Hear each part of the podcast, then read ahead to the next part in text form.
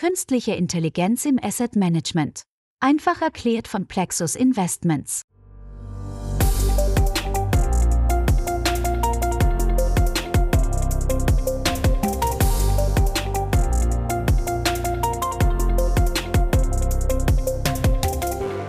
Hallihallo, liebe künstliche Intelligenz und Asset Management Interessierte. Sie hören Folge 4 des Podcasts Künstliche Intelligenz im Asset Management einfach erklärt.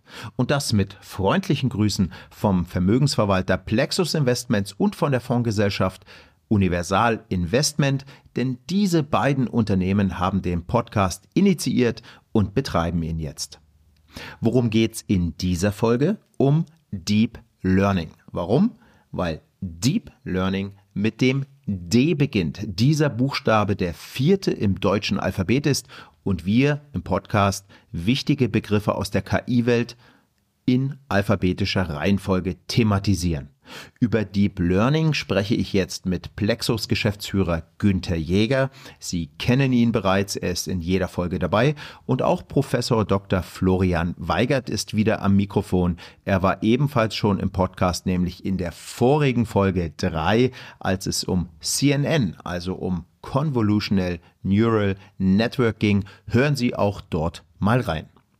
Florian Weigert ist Professor für Finanzrisikomanagement an der Universität Neuchâtel in der Schweiz. Er hat in Finanzwissenschaft promoviert an der Universität Mannheim, übrigens in Deutschland, und erforscht und lehrt über Artificial Intelligence, Big Data und vieles, was damit zusammenhängt. Besuchen Sie ihn doch mal auf seiner Website florian-weigert.com oder aber auf der Website der Universität Neuchâtel.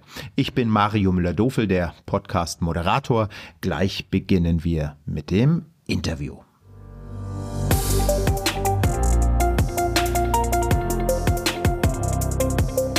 Lieber Herr Professor Weigert, lieber Günter Jäger, klasse, dass Sie sich wieder Zeit für den Podcast nehmen. Herzlich willkommen. Hallo, schöne Grüße aus dem Liechtenstein. Schönen guten Tag auch von meiner Seite. Herr Professor Dr. Weigert, wir beginnen ja die Interviews ganz gerne mit einer grundsätzlichen Erläuterung des im Mittelpunkt stehenden Begriffs. Das scheint mir auch hier eine gute Idee zu sein. Was ist Deep Learning und was ist der Unterschied zum Learning ohne Deep? Ja, da versuche ich mal die Begriffe etwas einzuordnen. Es ist ein bisschen abstrakt, aber ich versuche es äh, so einfach wie möglich. Gerne. Wenn wir von Deep Learning sprechen, geht es zu einem Algorithmus der künstlichen Intelligenz, den sogenannten neuronalen Netzwerken. Neuronale Netzwerke oder auch neuronale Netze sind letztendlich Algorithmen, die wie die menschlichen Gehirnzellen aufgebaut sind und zur Entscheidungsfindung dienen.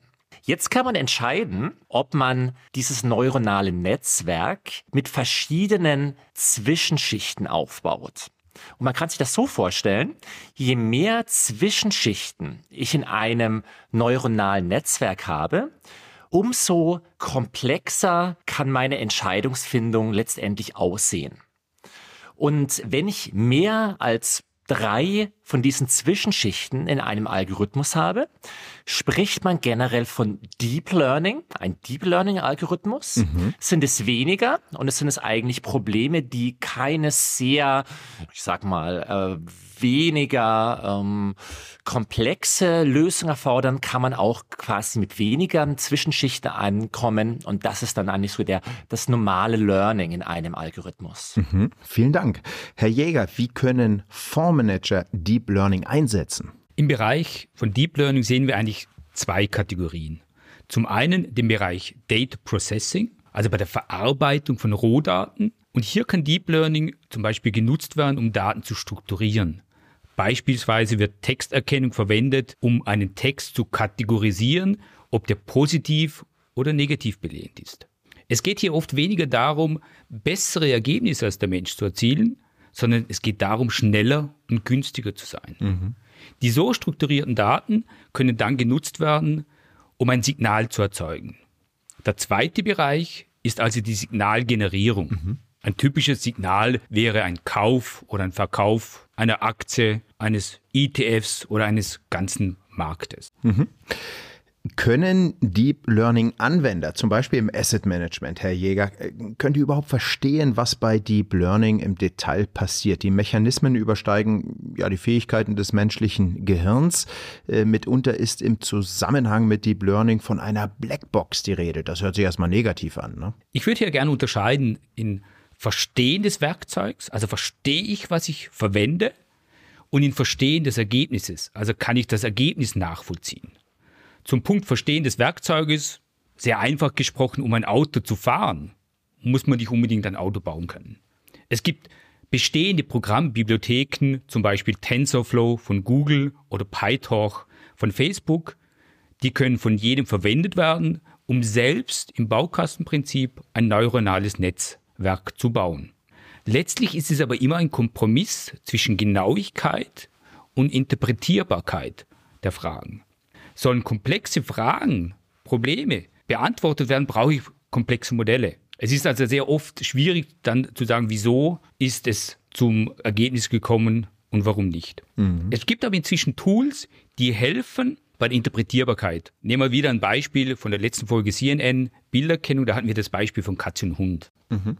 Ein Deep Learning weiß nicht, dass eine Katze spitze Ohren hat oder runde. Sie verwendet nur Pixel. Es gibt aber Tools, die visualisieren können, warum die Maschine glaubt, es ist eine Katze oder nicht. Es zeigt also, welche Bildregionen dafür entscheidend waren, das Modell zugunsten von Katze oder gegen Katze entscheiden zu lassen. Mhm. Herr Professor Dr. Weigert, so ganz von alleine lernt ja auch die ja, am tiefsten gehende künstliche Intelligenz nicht. Äh, wie funktioniert so ein Lernprozess und wer oder was wirkt dabei mit? Ja, das Learning passiert auf zwei verschiedenen Möglichkeiten. Die eine Möglichkeit, äh, das nennt man das Supervised Learning im Bereich Machine Learning. Da geht es darum, wie Herr Jäger jetzt auch schon angetönt hat, zum Beispiel dem Computer Katzenbilder zu zeigen mhm. und ihm auch aber zu sagen, das ist eine Katze oder das ist keine Katze.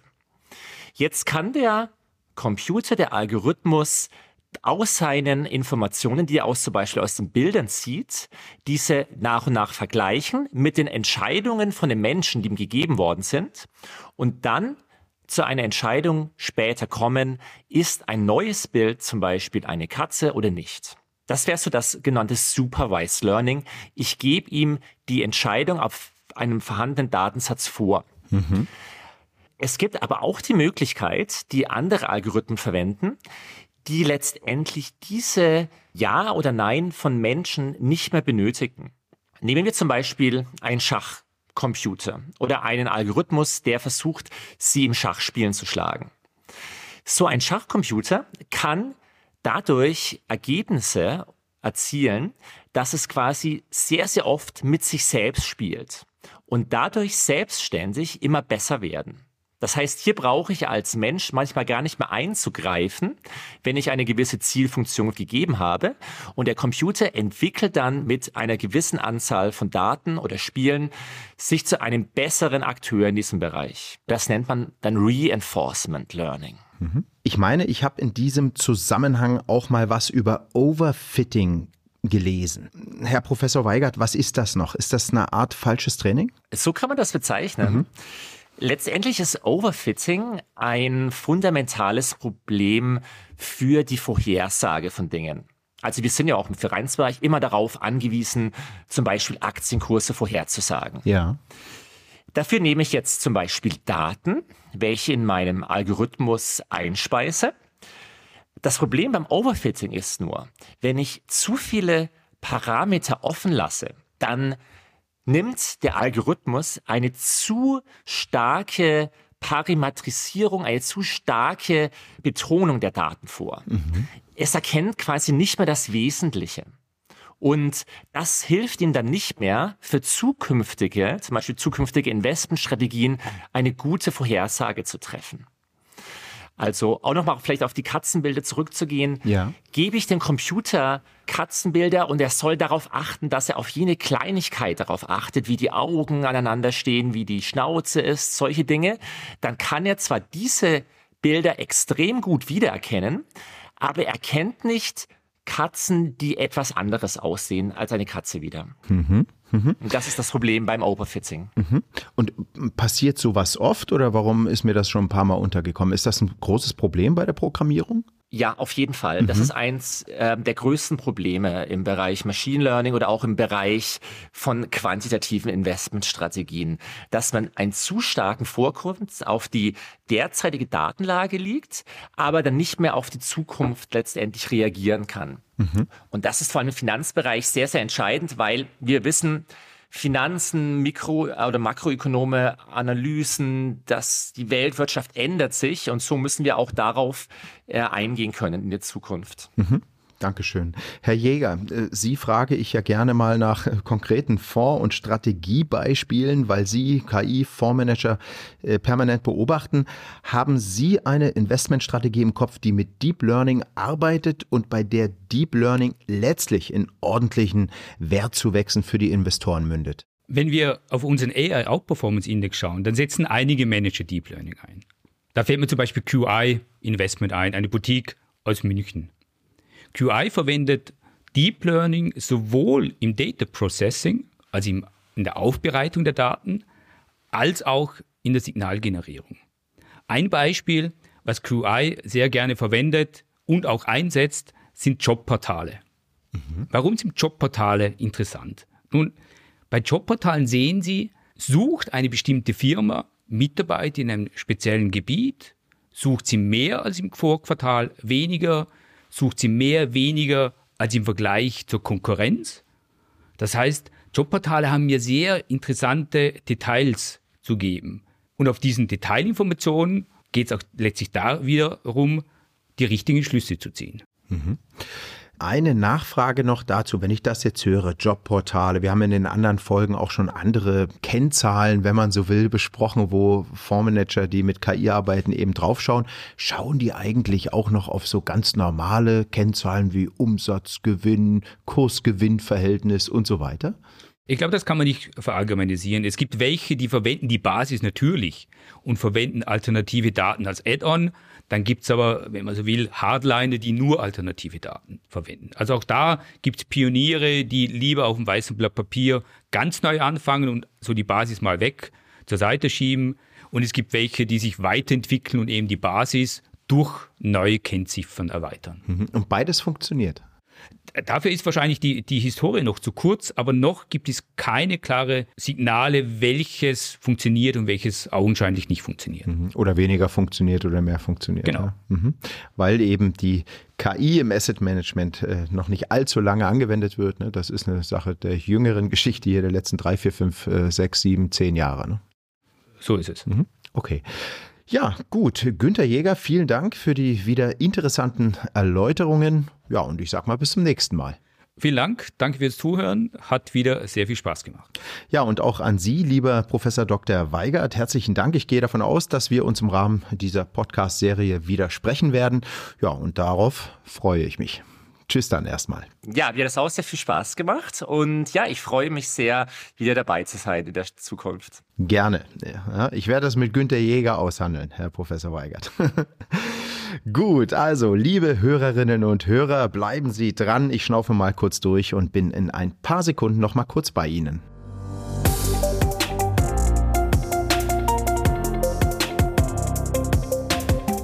So schnell geht's. Das war die vierte Folge des Podcasts Künstliche Intelligenz im Asset Management.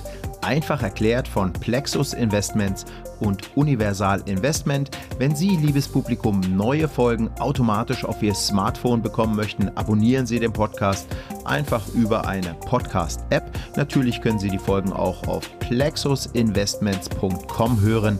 Dort finden Sie den Podcast unter Journal. Dieser Menüpunkt ist ganz oben rechts in der Menüleiste, also ganz oben rechts schauen, da steht er. Sie sehen dort auch alle anderen bereits veröffentlichten Folgen. In den ersten drei Folgen befassen wir uns mit A wie Artificial Intelligence, mit B wie Big Data und mit C wie Convolutional Neural Network. Also reinhören.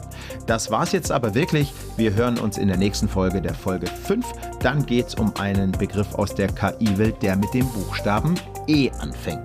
Bis dahin und herzliche Grüße, Ihr Mario Müller-Dofel.